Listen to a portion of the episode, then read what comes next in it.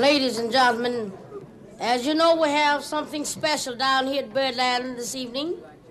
A recording for Blue Note Records. Eine Legende wird 80. Blue Note Records.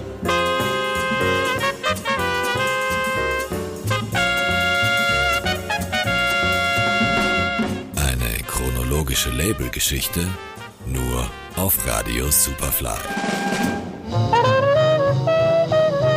It was one of those few labels where the minute you put the needle down on the record, you knew it was a Blue Note record. Der aktuelle Labelchef Don Was über den Mythos Blue Note Records.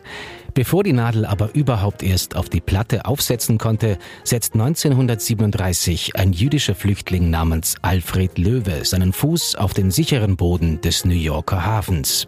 Ohne Geld, aber mit viel Zuversicht stürzt sich der Jazzfan in das pulsierende Großstadtleben und legt zwei Jahre später mit einer Recording-Session den Grundstein für das legendärste Label der Jazzgeschichte. Blue Note was totally what you would call an indie label. It was started by these two guys who came over from Germany and just loved American jazz. If they were alive and could see what the catalog does today, it would blow their minds.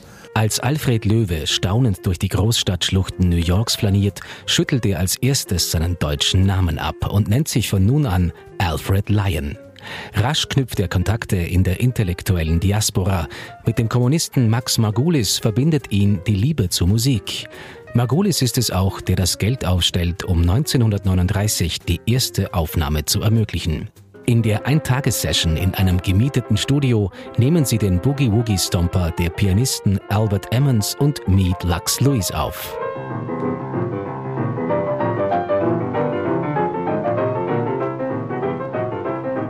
Boogie Woogie und Hot Jazz prägen auch die Anfangszeit des Blue Note Labels. Doch schon in dieser noch von traditionellem Jazz dominierten Phase zeigt sich das Gespür von Alfred Lyon für das Besondere. Gemeinsam mit Francis Wolf schafft er es immer wieder, Musiker für die Aufnahmen zu rekrutieren, die später zu Jazzgrößen avancieren sollten. Der Saxophonist Sidney Bechet etwa ist bei der New Yorker Labels in den 1930er Jahren wegen seines erratischen Verhaltens eine persona non grata. Bei Blue Note wird er mit offenen Armen empfangen. Prompt wird seine Version von Summertime zu einem Hit und der erste kommerzielle Erfolg für Blue Note.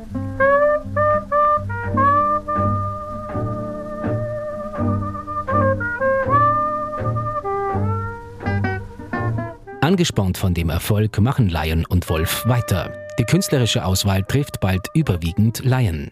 Er beginnt immer mehr, sich den jungen Wilden zu öffnen 1947 nimmt er einen Pianisten auf, dem aufgrund seines eckigen Spielstils und seiner eigenwilligen Kompositionen niemand eine Chance gibt. Thelonious Monk. Heute ist er einer der wichtigsten Jazzpianisten der Geschichte. Seine Aufnahmen aus dieser Zeit bei Blue Note zählen zu seinen besten überhaupt.